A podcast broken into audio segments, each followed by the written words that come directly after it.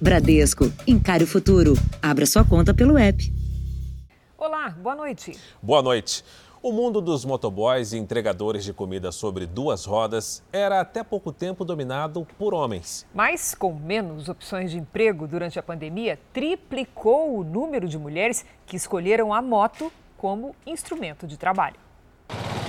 A pandemia empurrou muitas mulheres para uma nova profissão, a de motogirl. Eu me adaptei bem e rápido. Adriana tinha uma renda de 9 mil reais como motorista de van escolar. Com as escolas, hora abertas, hora fechadas, começou a fazer entregas por aplicativo. Vou partir para esse mercado porque, mesmo que fosse para entregar um currículo, por exemplo, as empresas estavam demitindo. Com o fechamento do comércio, de bares e restaurantes, a procura pelo serviço de delivery cresceu. Muitas mulheres desempregadas ou que viram a renda cair enxergaram aí uma oportunidade. Elas subiram na moto e hoje conquistam espaço num segmento predominantemente masculino.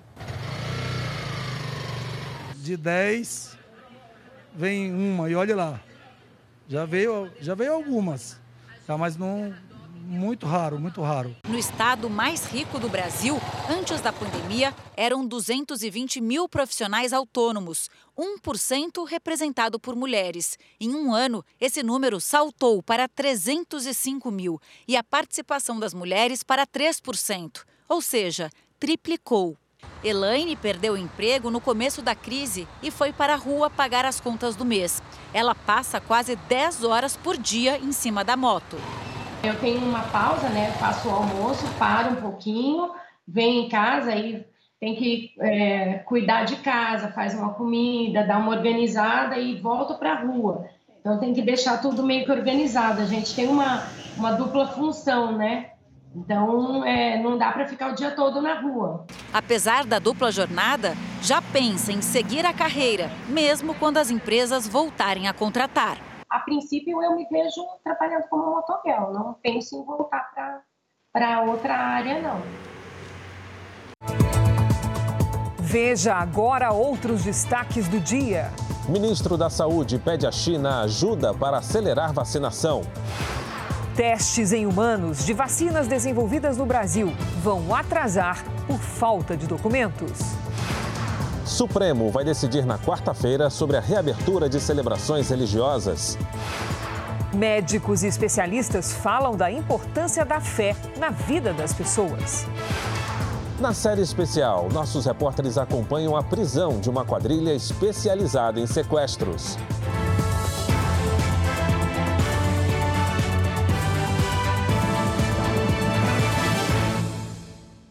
Oferecimento: Bradesco. Empréstimo hoje para pagar daqui a três meses.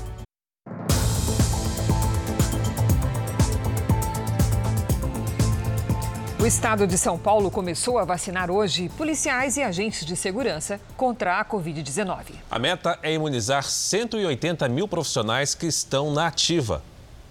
Acostumado com situações difíceis que chegam a uma delegacia de polícia, no último ano, Fabiano viu de perto outra ameaça: o medo de um vírus que mata. Bastante perda na Polícia Civil, bastante amigos próximos. O mais preocupante é levar para casa a doença e transmitir para os nossos entes queridos. A enfermeira da Polícia Militar, a Tenente Miranda, foi a primeira a ser vacinada, na presença do governador do estado, João Dória.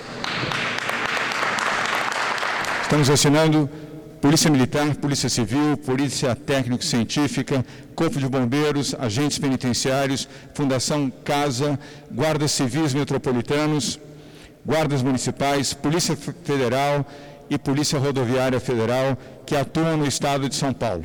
A vacinação é exclusiva para os profissionais da Ativa.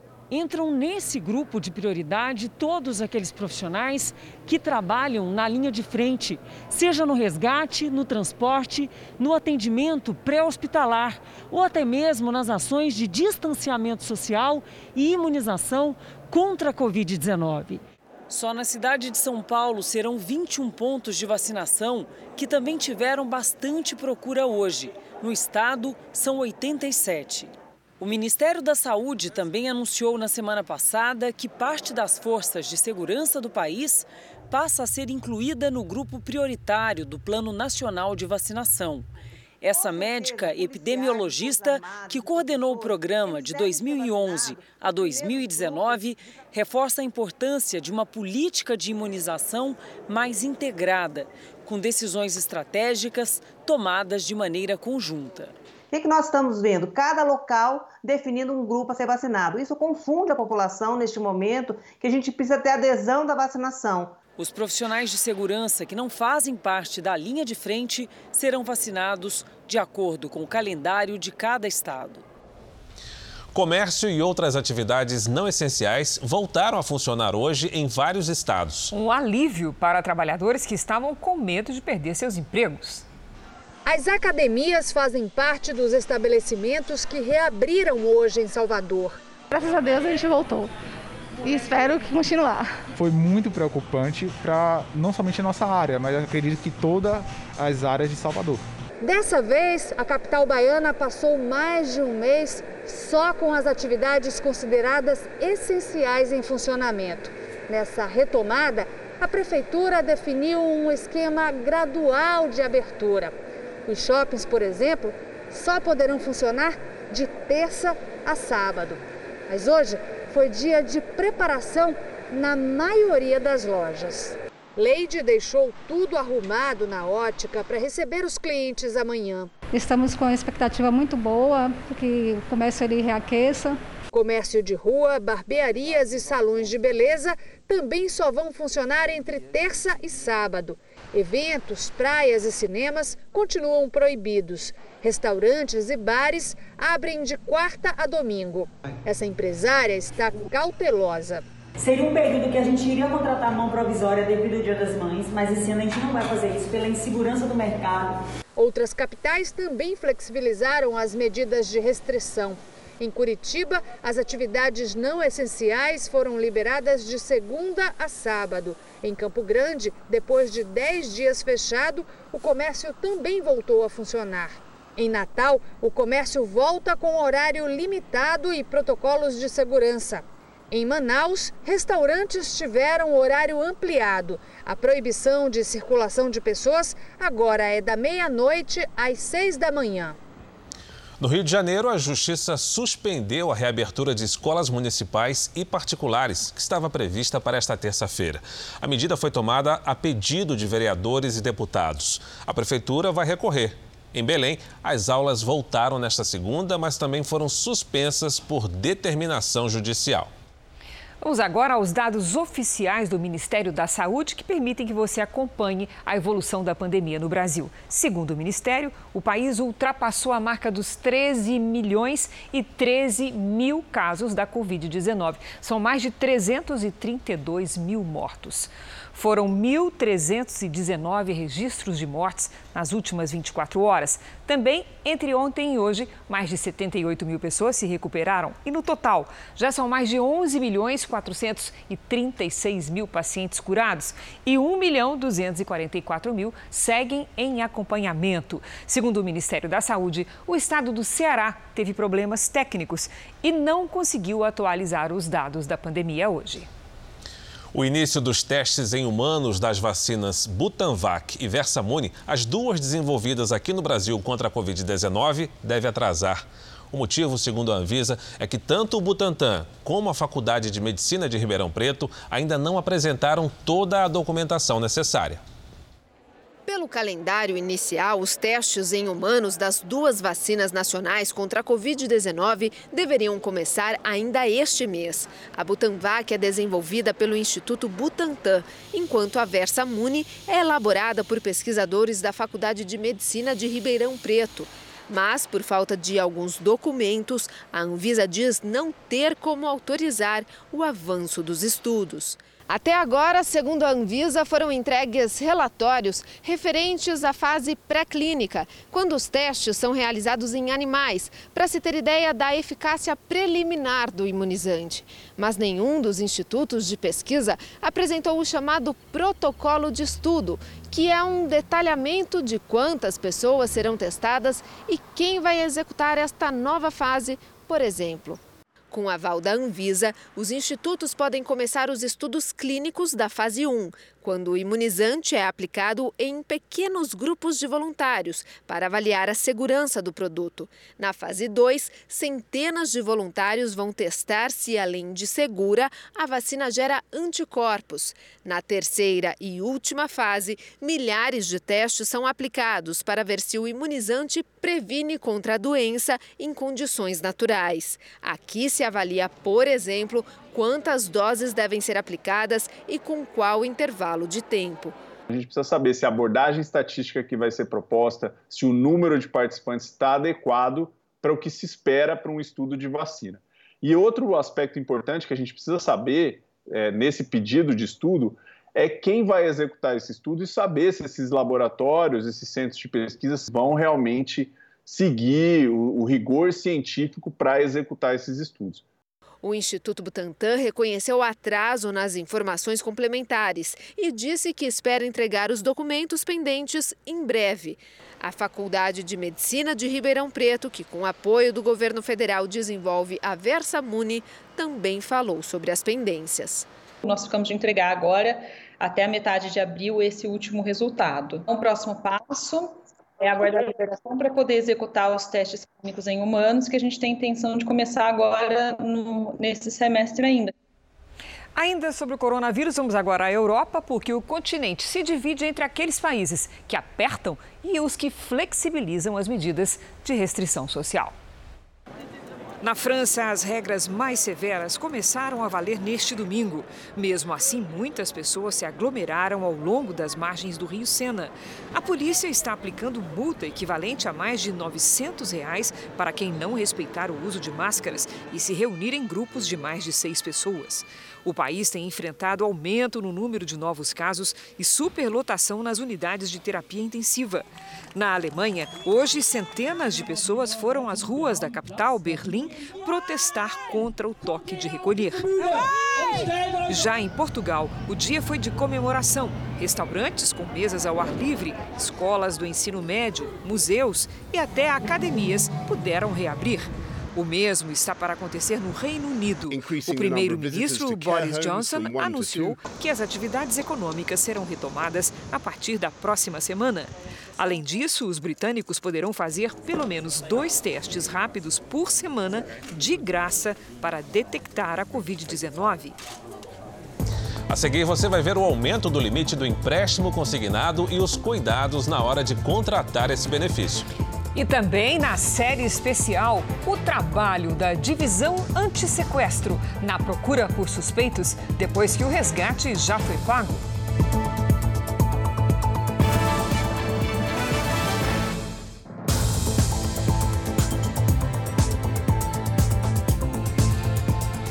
Presidente Bolsonaro e a equipe econômica estudam de onde o governo poderá cortar despesas no orçamento da União aprovado pelo Congresso. O objetivo é não desrespeitar a lei de responsabilidade fiscal.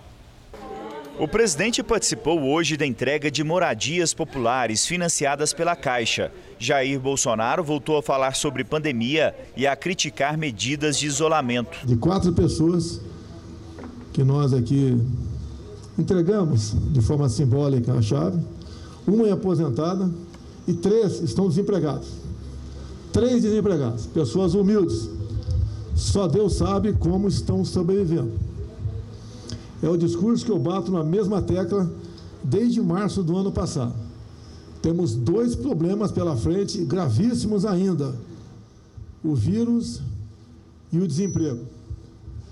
E também sempre bati na mesma tecla as medidas para combater o vírus, os seus efeitos colaterais não podem ser mais danosos que o próprio vírus. O Brasil precisa voltar a trabalhar. A crítica de Bolsonaro foi feita ao lado do governador do Distrito Federal. Ibanez Rocha tem adotado toque de recolher em Brasília depois das 10 da noite, o que contraria o presidente. Durante o evento, o governo federal destacou que houve aumento no volume de recursos destinados pela Caixa para moradias. Na comparação com os três primeiros meses do ano passado, o crescimento foi de 75%. Dentro do governo ainda segue o um impasse sobre o orçamento da União aprovado pelo Congresso Nacional. O Ministério da Economia ainda busca alternativas para cortar despesas contidas no documento e evitar que ocorra um desrespeito à lei de responsabilidade fiscal. As negociações também têm sido feitas pela ministra Flávia Arruda, que assumiu a articulação política e tem conversado com vários setores do Congresso. O ministro da Economia, Paulo Guedes, negou que existam problemas entre ele e a base aliada no Congresso. Não há um desentendimento, uma briga, uma guerra, é sempre uma conversa muito franca. E a conversa muito franca com o seguinte clima: um, os acordos políticos têm que caber dentro dos orçamentos públicos. Uh, e dois, tem que acontecer de uma forma que seja juridicamente perfeita e, ao mesmo tempo, politicamente satisfatória. O governo federal ampliou o limite do empréstimo consignado para aposentados e pensionistas do INSS. Agora, a parcela do benefício que pode ser comprometida passou de 35% para 40%. A medida também vai incluir servidores públicos e profissionais da iniciativa privada. Mas antes de pegar os valores, é bom fazer muito bem os cálculos. Foi um descontrole com o cartão de crédito que complicou a vida financeira da dona Ruth. E para pagar essa dívida e as contas do mês, ela acabou precisando de um empréstimo consignado. Depois pegou o outro. E o aperto está grande. Eu cheguei a ficar com o cartão e mais quatro empréstimos. Agora você imagina a, a, a minha cabeça, né? Hoje eu estou com três. A crise econômica provocada pela pandemia aumentou a procura pelo crédito consignado. Os juros dos consignados estão entre os menores do mercado porque o risco para os bancos é mais baixo nessas operações. As parcelas são descontadas diretamente no salário, aposentadoria ou pensão. O limite do valor que pode ser comprometido com esses pagamentos passou de 35% para 40% do que a pessoa recebe. Uma mudança para ajudar quem está enfrentando muitas dificuldades nesse momento. A dona Ruth espera zerar as dívidas até o fim do ano e depois não precisar mais de crédito. Não vejo a hora de me livrar. Não vejo a hora de me livrar. Para ter um, um pouco de paz.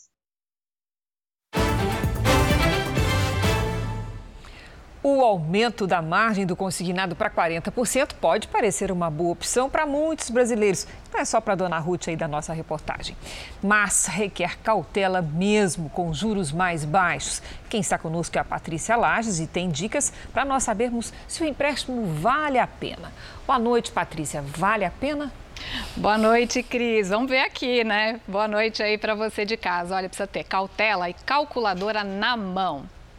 Com essa nova margem, o valor da parcela, como você viu, pode comprometer aí até 40% do benefício de aposentados e pensionistas. Só que o brasileiro já gasta, em média, 50% da renda com despesas básicas, como aluguel, alimentação e transporte. Nesse caso aqui, sobrariam apenas 10% para todas as demais despesas.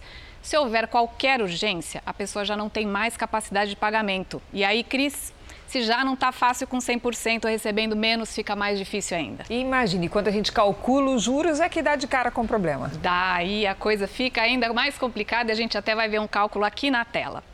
Olha, um benefício aí de R$ 1.100 poderia então ter uma parcela de até 440 reais. Se optar pelo prazo limite aqui de 84 meses, a pessoa poderia pegar o um empréstimo de R$ 18.900. Calculando aí a taxa teto de 1,8% ao mês, o total que vai ser pago será quase de 37 mil reais, praticamente o dobro do que se tomou emprestado. E além disso, a pessoa vai receber apenas 660 reais por mês pelos próximos sete anos.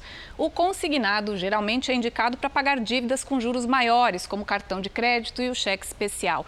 Mas nesse momento, a melhor opção é pensar bem em negociar as dívidas já existentes, em vez de fazer uma dívida nova. Considere sempre que qualquer empréstimo traz riscos para sua renda futura. Cris. Obrigada, Patrícia. Ótima semana para você. Para você também. A BR-230, rodovia transamazônica, permanece interditada depois que uma cratera se abriu no quilômetro 45 entre Altamira e a Vila Belo Monte, no sudoeste do Pará. Engenheiros e técnicos do Departamento Nacional de Infraestrutura de Transportes estiveram hoje no local para levantar informações topográficas.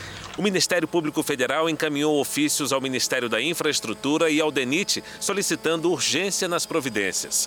A interdição na Transamazônica aconteceu na última sexta-feira, quando houve o desabamento. Ainda não há prazo para a liberação. Foram improvisados dois desvios que aumentam em 60 quilômetros a viagem dos motoristas. Veja a seguir: especialistas falam da importância das celebrações religiosas durante a pandemia.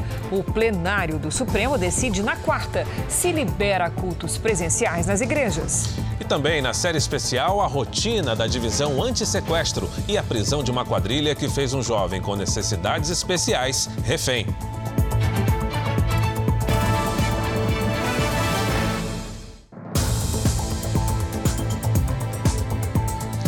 O ministro da Saúde se reuniu com o embaixador da China para tentar acelerar a vacinação no Brasil. Marcelo Queiroga pediu ajuda para a importação dos insumos necessários à produção dos imunizantes contra o coronavírus. O encontro entre o ministro e o embaixador foi no início da tarde por videoconferência. Após a conversa por uma rede social, Yang Wanning declarou que o compromisso chinês é manter o cronograma de entrega dos insumos ao Brasil. Marcelo Queiroga temia que a China não conseguisse manter o calendário. O país asiático é um dos maiores fabricantes de vacinas e do princípio ativo dos imunizantes contra a Covid no mundo e tem, além do Brasil, contratos a cumprir também com outros países.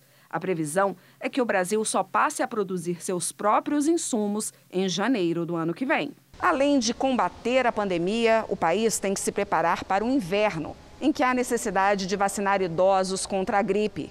A campanha de vacinação contra a gripe começa na próxima segunda-feira.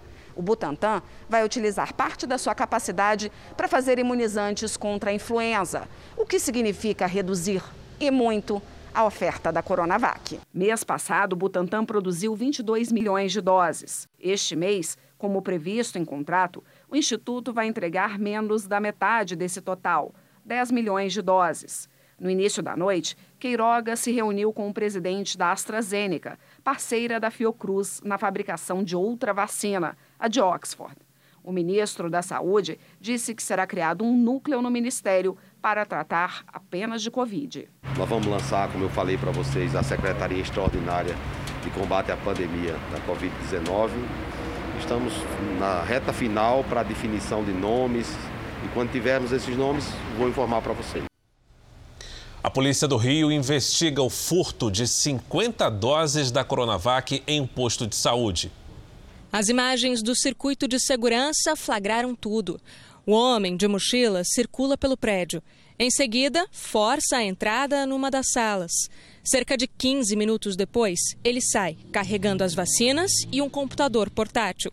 O arrombamento só foi descoberto depois que um dos vigilantes do posto chegou para trabalhar.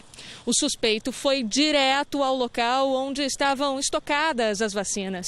Uma perícia já foi feita e a polícia analisa imagens das câmeras de segurança para tentar identificar o homem. Nós estamos percorrendo a, a, a região em busca de imagens que venham ainda ajudar a identificar não só ele, mas também o caminho por, por onde ele tomou, para onde ele levou essas vacinas ou para onde ele se, ou onde ele tenha se escondido. Os frascos são da vacina Coronavac, que precisa ser armazenada numa temperatura entre 2 e 8 graus. O mau acondicionamento pode comprometer o efeito do imunizante. Certamente essas vacinas terão que ser descartadas. Cada frasco de vacina tem 10 doses de vacina Coronavac e poderiam estar vacinando aí 25 pessoas com primeira e segunda dose é, da vacina. O motorista e os filhos da falsa enfermeira que teria promovido uma vacinação clandestina de empresários em Belo Horizonte prestaram depoimento hoje. A polícia suspeita que a vacina era falsa. Em um vídeo gravado pelo celular, o motorista mostra o dinheiro que teria ganho com a operação. Abri só um para vocês verem, tá vendo? De bem de pertinho. Pai, aqui tá bom, su. O motorista Júnior das Dores Guimarães é o atual namorado da filha de Cláudia Torres de Freitas, que se passava por enfermeira e teria aplicado soro fisiológico no lugar da vacina contra a Covid em ações clandestinas. À nossa equipe, a ex-mulher contou que o motorista passou a ter um comportamento exibicionista nas redes sociais de uma hora para outra colocava bastante valores em redes sociais. Em média, pelo que ele mandava, tinha uns 35 mil reais. Além do motorista, também prestaram depoimento hoje os dois filhos de Cláudia. Igor é apontado pela polícia como responsável pela cobrança do pagamento pelas supostas vacinas. A intenção é colaborar com a, a, o inquérito e com a investigação que vem sendo realizada. No sábado, depois de quatro dias presa, a falsa enfermeira foi solta. Cláudia, o filho Igor e o motorista foram indiciados por associação criminosa e por corromper, falsificar, adulterar ou alterar produtos para fins terapêuticos ou medicinais. Somadas, as penas podem chegar a 15 anos de prisão. A polícia ainda investiga se Dani Evely, filha da falsa enfermeira, também participou do esquema. 57 pessoas teriam pago 600 reais por duas doses da vacina. Elas também serão investigadas. Entre elas, o empresário e ex-vice-governador de Minas, Clésio Andrade. Um evento esportivo provocou aglomeração no Pará neste domingo. A Prefeitura de Santarém, que liberou a prova de triatlon, agora estuda punição aos organizadores por desrespeito aos protocolos de segurança. A concentração antes da largada reuniu cerca de 100 atletas. São 70 quilômetros divididos entre natação, ciclismo e corrida. Nos pontos de troca das modalidades, é possível ver e ouvir pessoas torcendo pelos competidores. Nem todos estão usando máscara ou respeitando o distanciamento social. Essa foi a segunda edição da prova. A primeira foi em setembro do ano passado, também durante a pandemia. O evento é uma iniciativa entre amigos para divulgar a importância de se praticar esportes. Em nota, os organizadores garantiram que todas as normas de segurança foram cumpridas, como a medição de temperatura, o distanciamento social e a distribuição de máscaras. Um decreto da Prefeitura de Santarém, válido até 30 de abril, proíbe a realização de eventos, reuniões e manifestações de qualquer natureza com mais de 10 pessoas. Mas a prova deste domingo foi liberada após um acordo com os organizadores. Um dos locais da competição foi a Vila de Alter do Chão, balneário interditado por um decreto estadual justamente para conter a disseminação do vírus. A vigilância sanitária da cidade abriu um procedimento e pode aplicar uma multa de até 50 mil reais. O evento descumpriu totalmente os protocolos que estavam ali solicitados. Né? Então, a vigilância sanitária ela já instaurou o procedimento na manhã de hoje para poder apurar essas possíveis eh, irregularidades e poder responsabilizar a organização do evento. O Jornal da Record mostra agora o andamento da vacinação no Brasil. Entre sábado e segunda-feira, mais de 732 mil pessoas receberam a primeira dose da vacina contra o coronavírus. Agora já são mais de 19 milhões 888 mil imunizados, o que representa 9,39% da população do país. E passa de 5 milhões 558 mil pessoas que tomaram a segunda dose. Em Mato Grosso do Sul, 347.823 moradores foram vacinados, o que corresponde a 12,38% do total. Amanhã, na capital Campo Grande, idosos com 62 anos poderão ser imunizados. Agora no Nordeste, em Pernambuco, mais de 893 mil pessoas receberam a primeira dose, ou seja, 9,29% dos pernambucanos. O Rio de Janeiro já tem mais de 1 milhão 316 mil vacinados. Isso significa 7,58% dos fluminenses. E no Sul, Paraná, mais de 1 milhão 197 mil pessoas foram imunizadas, ou seja, 10,4% da população. Amanhã, na capital Curitiba, começa a vacinação em bombeiros e guardas municipais. No portal r7.com você pode acompanhar a situação de todos os estados no mapa interativo. No Rio de Janeiro, exames de balística vão definir de onde partiu o tiro que matou uma cuidadora de idosos durante um assalto dentro de um trem. Ela acabou no fogo cruzado entre os criminosos e um policial militar. A mãe está inconformada. A gente, como mãe, quer ir primeiro os filhos enterrar. Infelizmente, a minha filha se foi. A despedida de Jéssica Santos, de 25 anos, reuniu parentes e amigos. Ela foi atingida durante um tiroteio dentro de um trem na zona norte do Rio. Um policial militar que estava no local reagiu quando quatro assaltantes invadiram o vagão. Nas imagens, um homem aparece tentando reanimá-la. Aconteceu uma coisa horrível aqui no trem, a gente foi pisoteado, tiroteio, bala comendo, todo machucado. Passageiros ajudaram os bombeiros no socorro à vítima, que chegou sem vida ao hospital. Jéssica era cuidadora de idosos. Ela saiu de casa na Baixada Fluminense às 5 e meia da manhã porque estava de plantão no domingo. No fim do ano passado, terminou o curso de técnica de enfermagem, mas ainda não tinha conseguido nenhum emprego na área.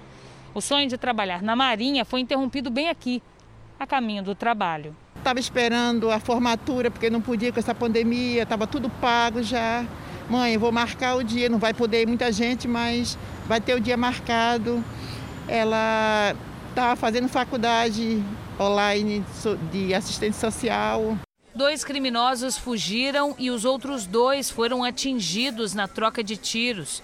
Um morreu, o segundo está internado a Delegacia de Homicídios instaurou um inquérito para investigar a morte de Jéssica. Só Deus mesmo para ter misericórdia de nós, que nós nos tornamos reféns do medo e da violência desse país.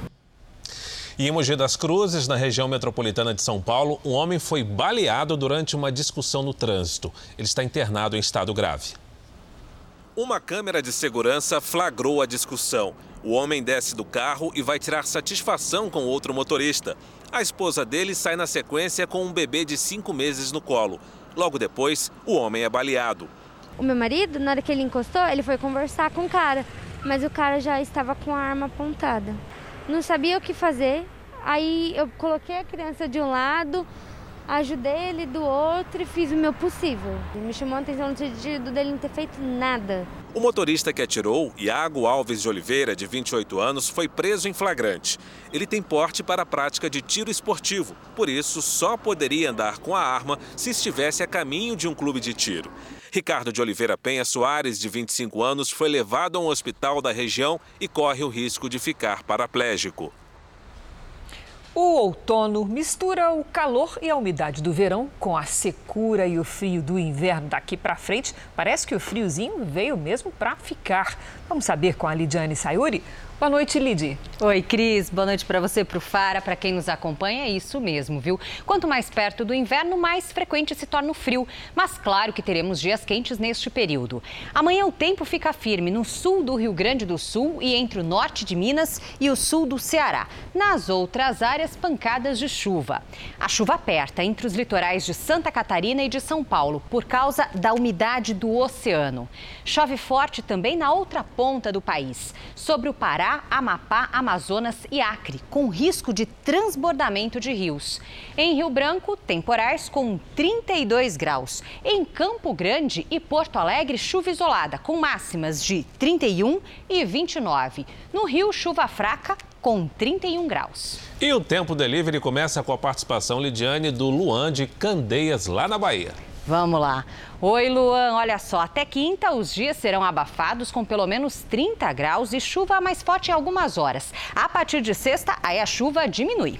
Tempo delivery também para o João de Ponta Grossa, no Paraná. É pra já, João. Pode chover, mas será algo bem isolado amanhã e quarta. O destaque é mesmo a diferença entre as temperaturas. Na terça, o dia começa com 13 e a tarde faz até 23 graus. Participe do Tempo Delivery também pelas redes sociais com a hashtag você no JR. Em São Paulo, pode chover forte a qualquer hora. Nesta terça, máxima de 25. Esquenta um pouco mais só na quinta-feira. E atenção ao consumo de água. O sistema Cantareira está no pior nível desde a crise hídrica de 2013. Agora o sistema está com 52,6%. Nesta mesma época, em 2013, o nível era de 62%. Hora de prestar atenção. Preocupante, né, Lídia? Sim. Obrigado, Lidiane. Obrigada. O plenário do Supremo Tribunal Federal deve julgar nesta quarta-feira recursos relacionados à reabertura das celebrações religiosas. Sobre a ação contra a proibição de cultos e missas em São Paulo, a Procuradoria-Geral da República pediu ao presidente do Supremo, Luiz Fux, que retire a relatoria das mãos do ministro Gilmar Mendes e a transfira ao colega Nunes Marques. Mais cedo, Mendes decidiu manter o decreto do governo paulista que restringe as atividades. Segundo o Procurador-Geral da República, Augusto Aras, o ministro Nunes Marques deve assumir a ação do PSD porque já é relator de uma mais antiga, da Associação Nacional de Juristas Evangélicos, apresentada em junho do ano passado. A ação do PSD foi protocolada em março deste ano. No pedido, Aras recomenda que o processo seja redistribuído, por prevenção, dependência, ao ministro Nunes Marques, relator da mais antiga, bem como a reunião dos processos para julgamento conjunto, como forma de promover segurança jurídica a controvérsia de relevante interesse jurídico e social. Mais cedo, Gilmar Mendes manteve o decreto do governo de São Paulo que proibiu as atividades religiosas presenciais no estado. No sábado, Nunes Marques decidiu em outra ação que estavam liberadas as celebrações religiosas em todo o país. Caberá ao plenário do Supremo dar a palavra final sobre a liberação ou não das atividades religiosas. O presidente Luiz Fux já marcou o julgamento do tema para quarta-feira. Até lá, o estado de São Paulo enfrentará um cenário de insegurança jurídica diante das decisões conflitantes dos dois ministros, já que nos demais estados e no Distrito Federal os encontros religiosos estão permitidos. Médicos e psicólogos ouvidos pelo Jornal da Record falam da importância, nesse momento, da reabertura de templos e igrejas. Depois de tanto tempo, eles tiveram a chance do reencontro. Na entrada deste templo, na zona leste de São Paulo, há a medição da temperatura e álcool em gel é aplicado nas mãos. Lá dentro, distanciamento e culto com um número reduzido de fiéis, 25% da capacidade total. Médicos, psicólogos, religiosos ouvidos pelo Jornal da Record avaliaram a decisão do ministro do STF, Cássio Nunes, que autorizou a retomada de cultos religiosos em todo o país. Na opinião de especialistas, a prática da religião pode trazer conforto emocional, principalmente nos períodos de crise. Eles também destacaram um trecho do texto que exige precauções durante encontros e cerimônias religiosas, como o uso de máscara, de álcool em gel e o distanciamento social. Uma vez as igrejas estando abertas para o culto presencial, as missas presenciais, é importante haver o distanciamento entre uma pessoa e outra, ter um número reduzido de fiéis ali dentro da igreja para realmente não haver aglomerações. Para esta médica, ao abrir as portas, as igrejas alimentam a fé e este apoio pode ser fundamental. É também comprovado por inúmeros estudos científicos realizados no mundo inteiro, já muito antes da pandemia, que avalia que pessoas que têm uma fé, uma crença religiosa, conseguem é, melhorar as suas perspectivas, o seu tratamento de saúde, conseguem superar mais facilmente as adversidades. Fiéis também concordam que ter esse acolhimento é essencial. Para mim é muito importante ah, os cultos presenciais, a, a igreja estar aberta, nós podemos ir lá buscar a presença de Deus, fazer as nossas orações. Na igreja, é, a pessoa ela recebe uma palavra de fé, de ânimo, a visão dela com relação ao que Deus pode fazer na vida dela. As igrejas têm se unido, têm sido pontos para arrecadação e distribuição de alimentos, para coleta e distribuição de sangue. Então eu não enxergo isso como algo negativo. A igreja aberta é fundamental. A abertura para cultos estimula ações sociais como as promovidas pela Igreja Universal em todo o Brasil. Nós recebemos de grupos de empresários é, centenas de cestas. Teve um grupo que nos doou mais de duas mil cestas básicas e com isso nós conseguimos levar o alimento para aquelas comunidades, para aquelas periferias onde as pessoas tiveram a sua renda afetada nessa época de crise, nessa época de pandemia. Muitas pessoas elas precisam do alimento para ter saúde. Este médico psiquiatra faz questão de destacar a importância da reafirmação da fé durante a pandemia ele, que também é pesquisador, diz que se os fiéis frequentarem os cultos respeitando o distanciamento e usando máscaras, o perigo de contaminação é equivalente ao sair às ruas em busca dos serviços considerados essenciais. O risco é igual a você ir no supermercado, abastecer o carro num posto de gasolina, entrar numa farmácia. Então, é importante, quando você vai numa farmácia, você busca um remédio para o seu corpo. Quando você vai na igreja, você busca um remédio para a sua alma. Mesmo com medidas severas de confinamento, vários países do mundo puderam realizar cerimônias religiosas presenciais nesta Páscoa. Os cristãos mantiveram as recomendações de segurança contra a transmissão do coronavírus.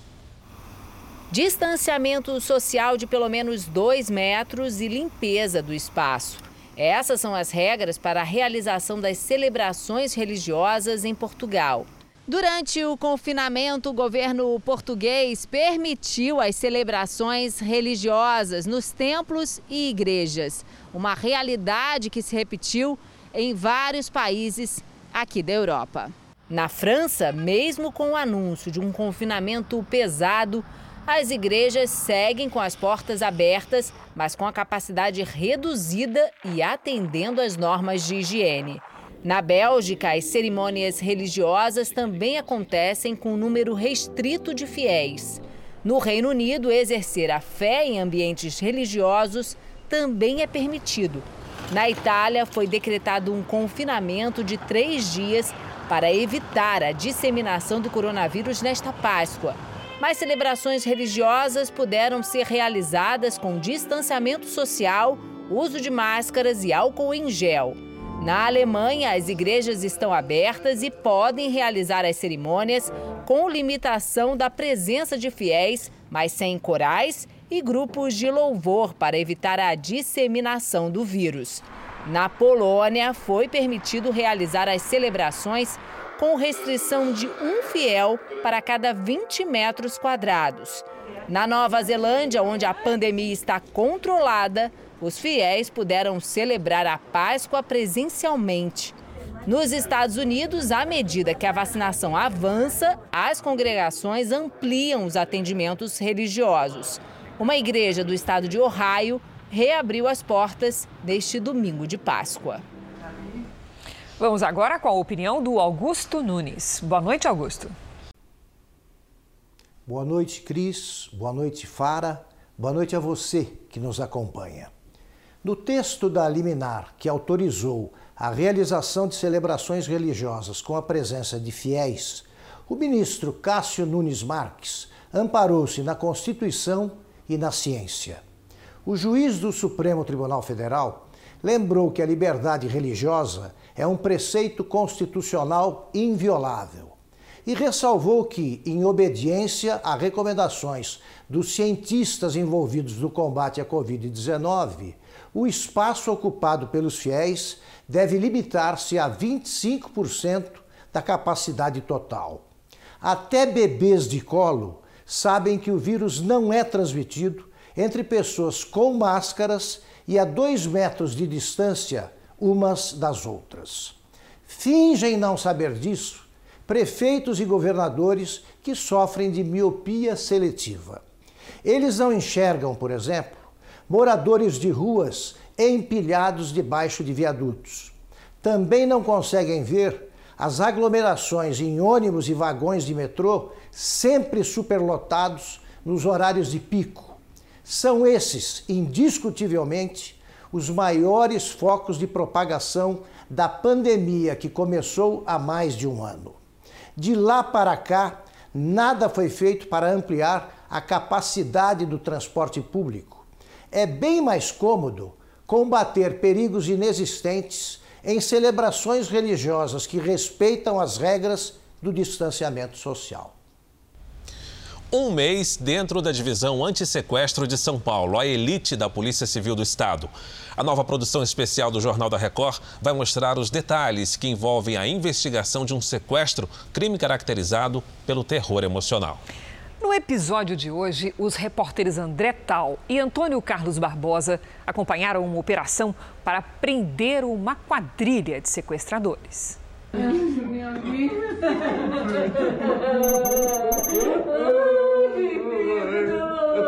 O filho sequestrado volta para casa depois de três dias de cativeiro.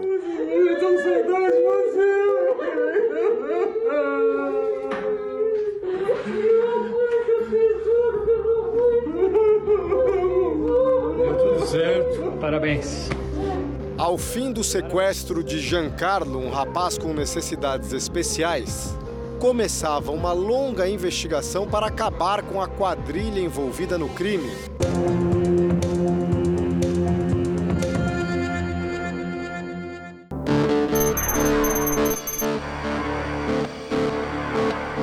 Nossa equipe acompanha a rotina nos corredores da divisão anti-sequestro. O setor de inteligência conseguiu identificar todos os criminosos que fizeram Giancarlo refém e onde eles vivem.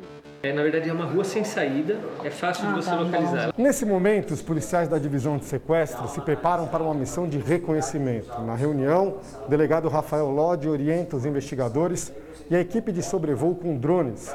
Ele explica quais informações precisa sobre uma área onde se encontra uma quadrilha de sequestradores.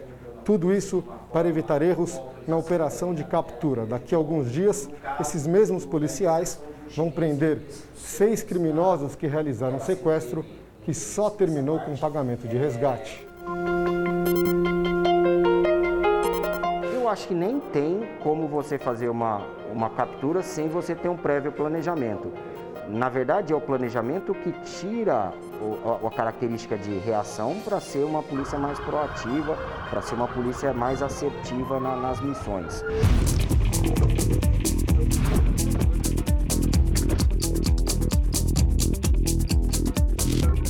O destino é Itapecerica da Serra, Grande São Paulo. A gente vai passar, vou te mostrar onde é, a gente passa direto. Os investigadores, por enquanto, não podem chamar a atenção.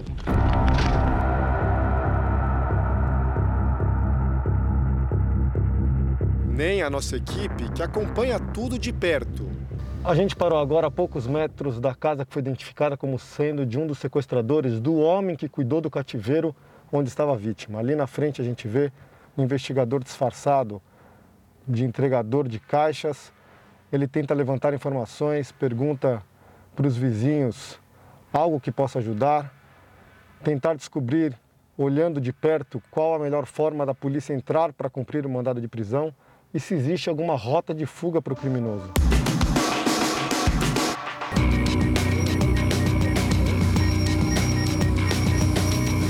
A um quilômetro e meio dali, outra equipe opera o drone que garante as imagens aéreas.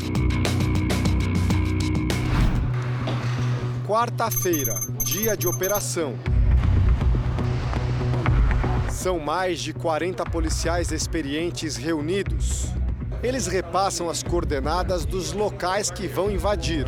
A casa é essa daqui. É um portãozinho, ela fica entre uma oficina, esse horário com certeza vai estar fechada, e um boteco. Esse é o momento em que os homens da polícia partem para a operação.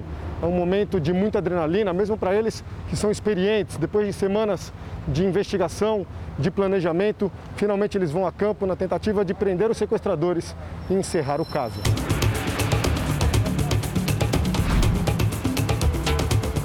Cinco da manhã, a polícia está de volta a Itapecerica da Serra, dessa vez para cumprir a lei.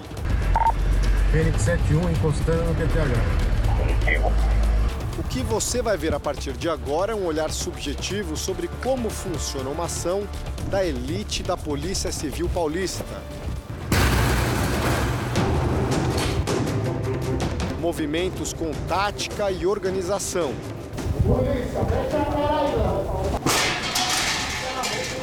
Os policiais do sequestro estão lá em cima nesse momento realizando um mandado de prisão. A gente ouve todo o barulho da operação. Provavelmente o alvo já foi encontrado e eles estão efetuando a prisão. A gente se mantém um pouco à distância até para preservar nossa integridade. Simultaneamente, outras equipes entram em ação em mais endereços. Um sequestrador é surpreendido enquanto dormia. Levanta a mão, levanta a mão, levanta a mão. Vem, vem, vem, vem, vem. Na base da divisão antissequestro, uma central de comando monitora a operação. Alvo Diniz na mão. O nosso alvo está na mão. Amanhece e a busca continua. Ainda há sequestradores soltos.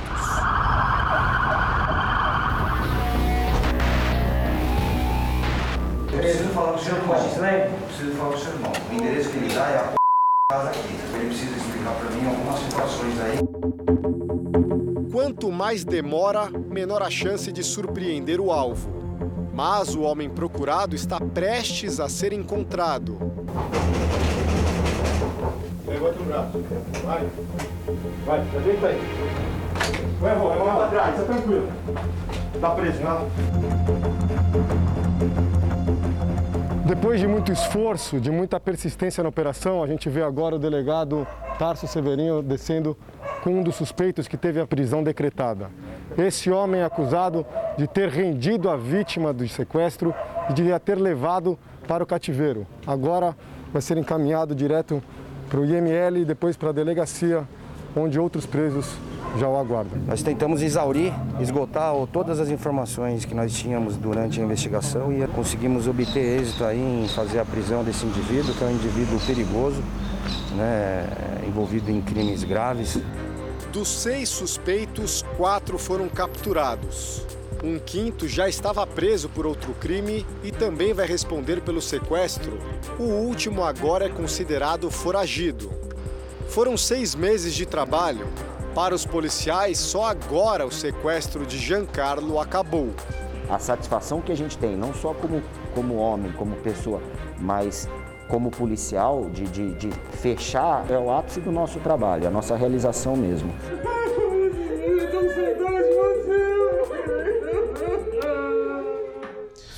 O Jornal da Record termina aqui. A edição de hoje na íntegra e também a nossa versão em podcast estão no Play Plus e em todas as nossas plataformas digitais. E à meia-noite e meia tem mais Jornal da Record. Fique agora com um capítulo especial da novela Gênesis.